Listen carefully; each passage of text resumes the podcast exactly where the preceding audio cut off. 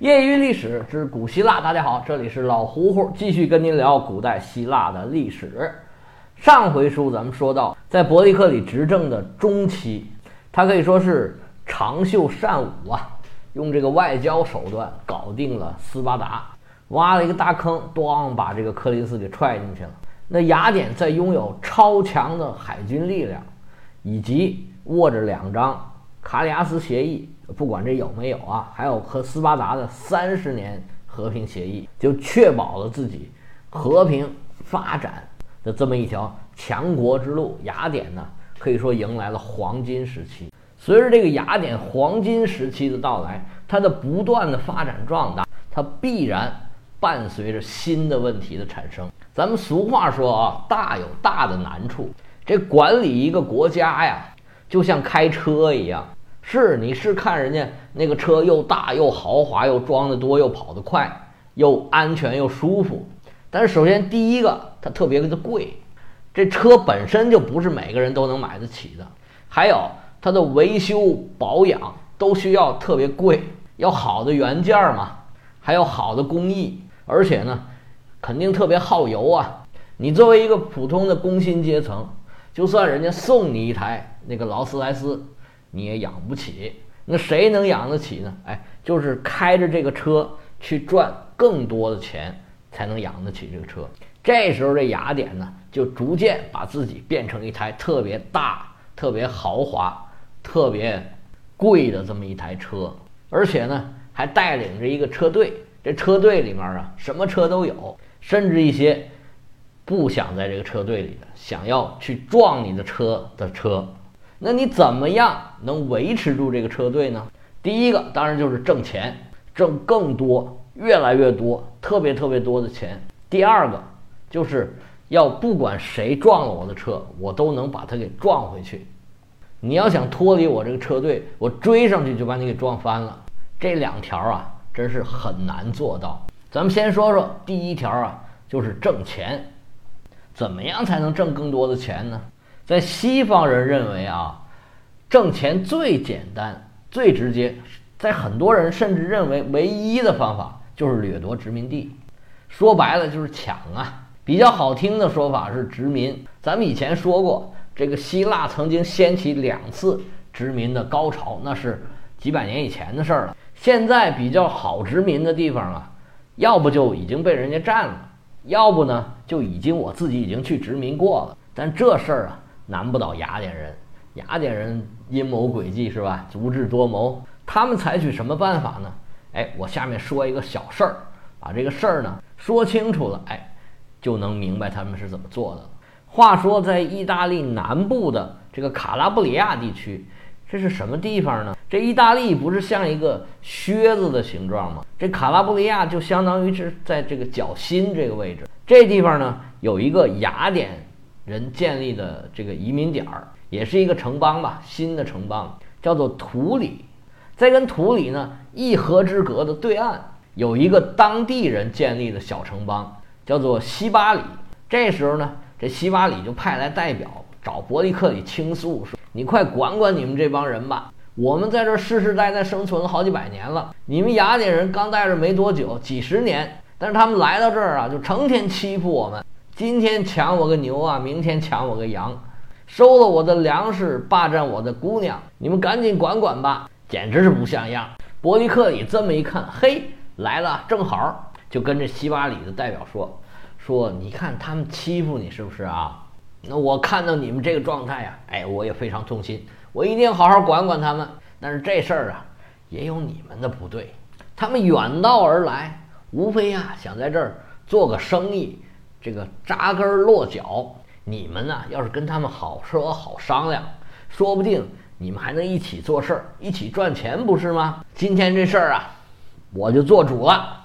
你们两家啊，签个盟约，签个协定。你看看周围还有没有别的城邦、别的村子，你们都一起签。回头我们雅典人跟你们做生意。这西巴里的代表也不傻呀。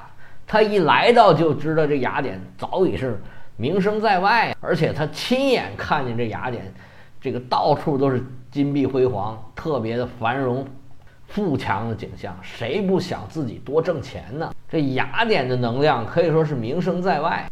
于是，哎，这两个城就结成了友好邻邦，从此，哎，跟雅典的关系是越来越密切了。而且这地方呢，跟斯巴达唯一的一个海外殖民地塔兰托非常的近。这图里呀，位于这个角心的前边儿。那么这个塔兰托位于角心的最后边，算是这个鞋跟儿的开始那个地方。他们已经结盟了，跟雅典呢有着很不错的贸易往来。这种方式正是伯利克里向外扩张的一种方式，就是在没有办法建新殖民地的情况下，他让自己的殖民地跟其他周边的城邦结盟，然后呢卖自己的产品，扩大贸易，这不就能挣钱了吗？毕竟雅典在工业、商业、什么航运这些行业都是很领先的，而且呢，他特意要和这个塔兰托结盟，这个意图呢非常的明显。第一个，他就是让大家都知道，哎，我对领土没兴趣，我只是想要做生意。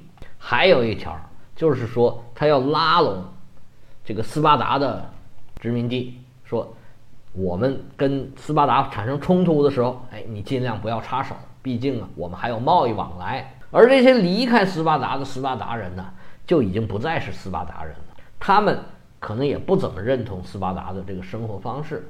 伯利克里选择的这种扩张的方式啊，应该说还是比较成功的。他在往西往扩张还是比较顺利的，因为跟波斯已经签了协议，他往东往南的扩张就已经到达极限了。所以说，这时候伯利克里的方向。就是朝着意大利方向开拓自己的新领域吧。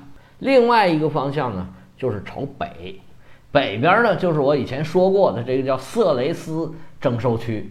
这边的特点呢，就是盛产矿产资源和森林资源。因为现在雅典呢需要造很多很多的船，所以森林资源是非常重要的。当时啊，在这个地方有两个王国，一个是马其顿，一个是色雷斯。这些人在希腊人眼里呢，就是半个野蛮人。雅典人在这儿也是采取了相同的策略。他在两国的交界这个地方啊，建立了一个城邦，叫做安菲波利斯。他也采取了相同的策略，让安菲波利斯跟周边的这些城邦结成了同盟，源源不断的向雅典输出这个金属、这个矿产，还有森林资源。当然了。这安菲波利斯交的税也是很多的，也能给雅典这个大车呀加加油，保养一下。当雅典在安菲波利斯扎稳了脚跟之后，伯利克里就向黑海进行了一次远征。说是远征啊，其实不如说是出巡。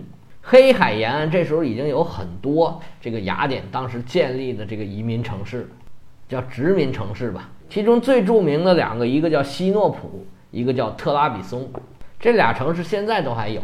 这个希诺普还叫希诺普，特拉比松现在一般译成叫特拉布宗。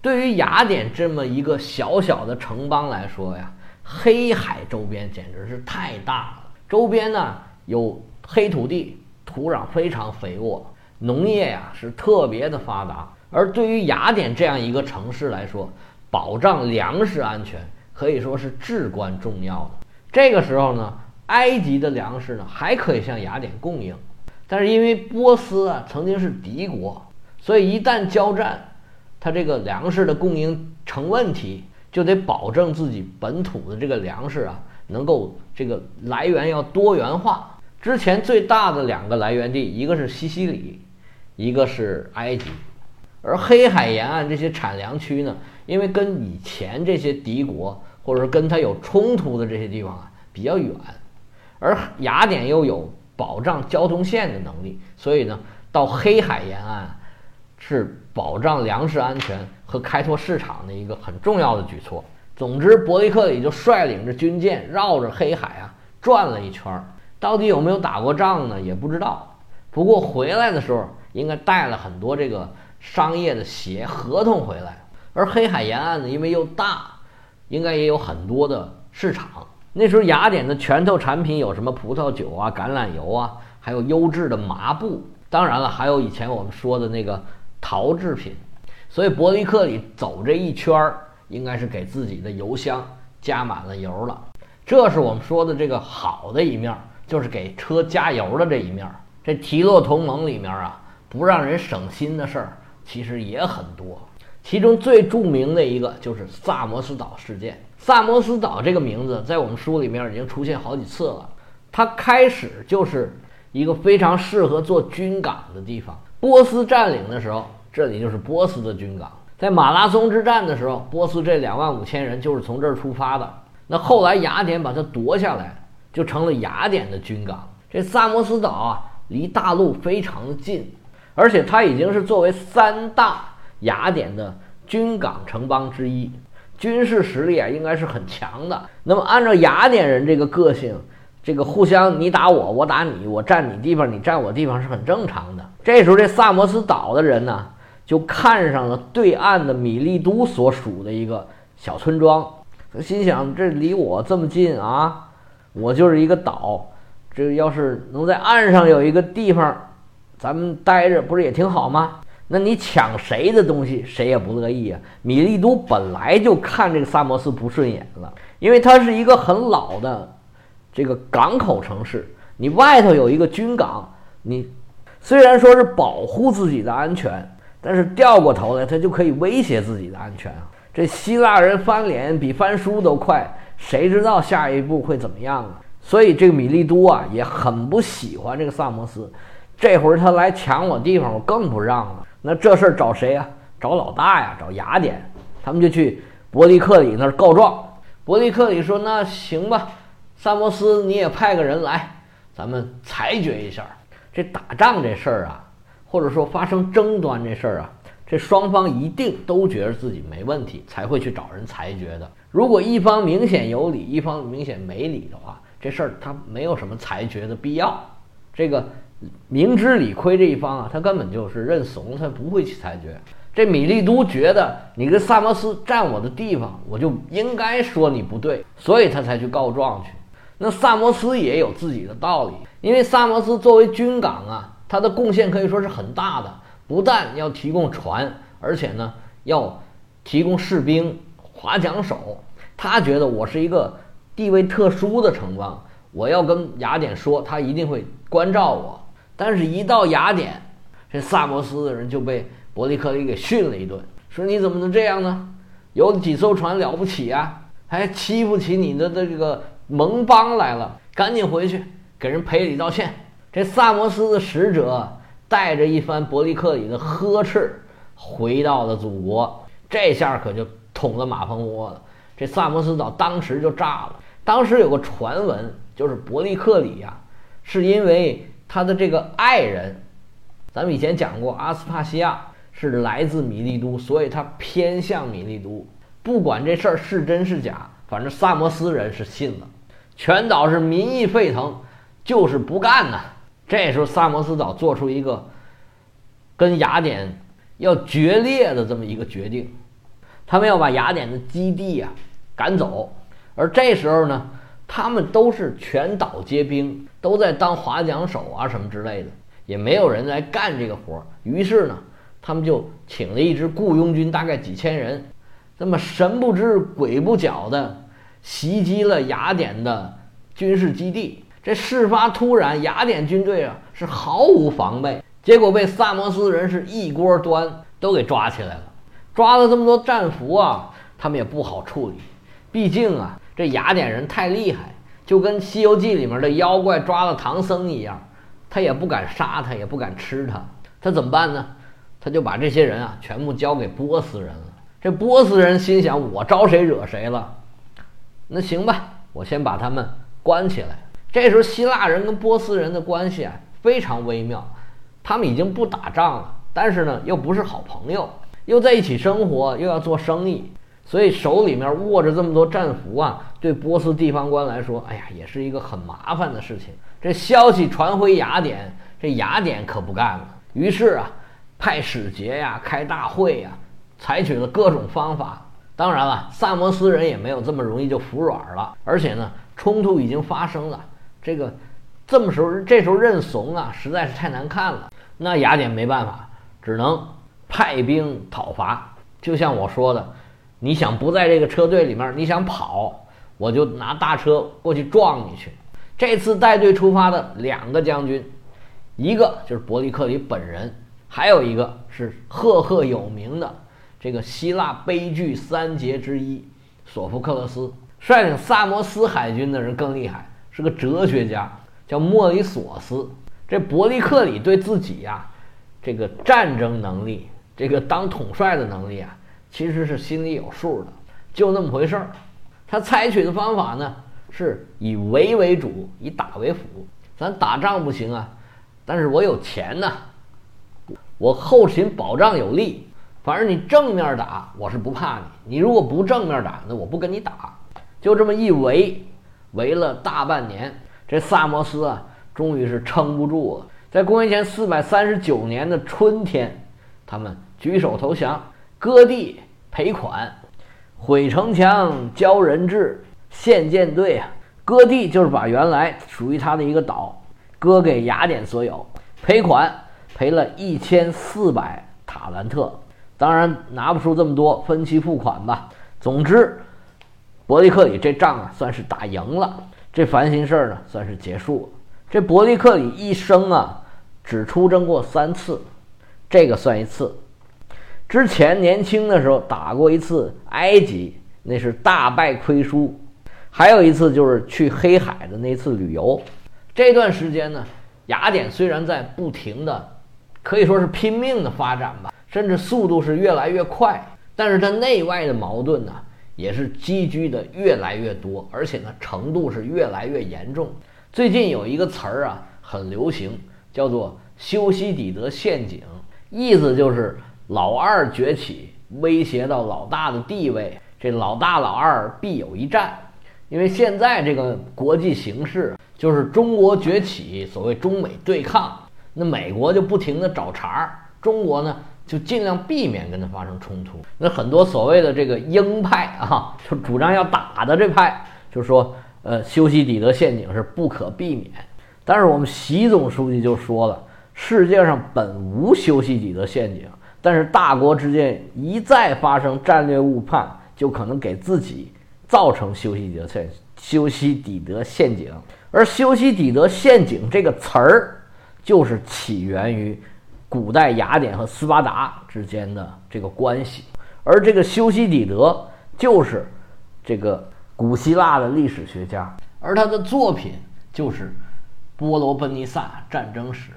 基本上我们后面要讲的内容，大概都是根据他的这个作品来讲的。跟希罗多德不一样，这个修昔底德呀是非常严谨的。他这部《伯罗奔尼撒战争史》呢。是一部编年史，是一年一年写的，可能故事性会差一点，但是从考据，从这个逻辑性来看，那是非常厉害。他基本上没有写这个像以前经常有神出没呀、怪力乱神这些事儿，他基本上不提。这部《伯罗奔尼撒战争史》啊，可以说是修昔底德的泣血之作。这修昔底德呀，出生于雅典贵族家庭，从小受了很好的教育，据说。师从阿纳克萨格拉斯，这是一个哲学家，还有一个修辞学家叫安提丰。他因为是雅典人，比伯利克里呢小这么三十多岁。他是亲眼看着伯利克里一点一点带着雅典走上这个富强之路的。他写这个书里面呢，难免会对伯利克里或对雅典有一些偏向。他这本书啊没写完。因为伯罗奔尼撒战争没有结束啊，他就死了，这对他来说应该说是最大的遗憾了。其实这时候雅典呢，表面上看起来可以说是风光无限，是蒸蒸日上啊，势头很猛；而斯巴达呢，就好像死水一潭。但是实际上双方啊，都凝聚了很多这个变化的力量，就等着这个小火花一点儿，砰儿燃起来。然后这个火就会越来越大。所谓风起于青萍之末呀，那么往往这个事儿都是从这个边缘地带发生。而雅典跟斯巴达两个强国的边缘地带在什么地方呢？那又为什么会发生在这样的地方呢？那这些小火花又是怎么一点一点的点起来的呢？那么下期我就带大家一起看看那个清平到底是什么样子。预知后事如何，请听下回。